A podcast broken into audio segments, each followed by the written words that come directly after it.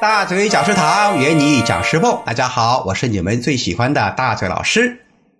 要问讲师的前景如何，我从三个角度回答这个问题。第一个角度是过去，第二个角度是现在，第三个是未来。让大伙看到一个培训行业简单的发展脉络，你就能自己看到未来了。首先是过去吧，谈一谈。大嘴老师刚上讲台的时候，这个行业呢，在大陆啊也算是刚起步。当时的培训基本就是两大巨头分天下，分别是聚成和影响力。大嘴老师呢，跟这两家机构也都曾经合作过。没多久呢，又来了一个汇聚加入了战团。那，无论是聚成、影响力和汇聚啊，他们的运作模式都差不多啊，手里签了一两百位老师，然后呢，向企业卖学习卡。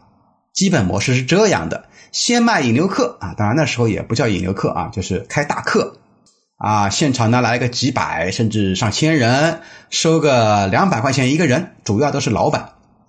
这些小钱啊，机构是不拿的，全部返给销售员，他们才有激情嘛。然后上台讲课的老师呢，啊，会先抛一部分干货，然后呢就给学员们洗脑，然后再卖学习卡。利用紧迫感和稀缺性进行轮番轰炸，啊，因为台下的都是老板嘛，脑袋一热，掏钱办学习卡，两三千也就大几万啊，那个眼睛眨都不眨。这是一个卖学习卡的时代。发展到二零一零年左右，学习卡的热度呢，慢慢的冷却下来，纷纷开始炒作新的项目，叫仲裁班，一年学费呢两三万到七八万不等，啊，有些几十万也有啊。一个班少的四五十，多的有一两百，然后呢，滚动开班。再往后面发展，就是群雄并起了啊，就是培训机构如雨后春笋般开起来，老师呢也慢慢多起来了，蛋糕变大了嘛。因为之前上过总裁班的那些老板们呢，哎，觉得培训还是有用的，但是自己学不够。还要让我的员工来学，所以先把高层请过来，把中层请出来，然后呢，哎，把老师呢再请回去，所以培训大市场才开始真正火热起来。当时最厉害的就是外企啊，他们的培训需求非常大，因为国外嘛，培训发展比较早，也培育出了一批专门围绕外企做服务的培训机构。二线城市呢，也慢慢的发展起来了，比如说苏州啊、杭州啊、南京呀，包括我们无锡。啊，北上广深呢就更不用说了。但是到一五一六年的时候，外资企业的发展遇到了瓶颈，因为国内的人力资源成本高涨嘛，竞争压力巨大，导致很多外企呢开始缩减开支，而第一个裁掉的肯定是培训费。虽然外企的培训需求在减少，但民营企业的培训慢慢就起来了，尤其是民营企业。竞争加剧之后，他们更加意识到培训的重要性，所以整个市场啊进入了真正的良性发展期。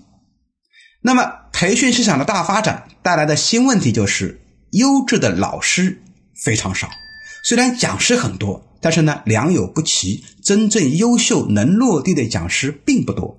之前也讲到过，影响力的总裁易发久曾经预言过，讲师缺口有三十万。现在看来啊，啊，根本不夸张。再加上二零二零年的一场疫情，带来了一波新的在线培训的机会。那么等疫情过去了以后呢，线下培训呢会出来一个井喷的现象。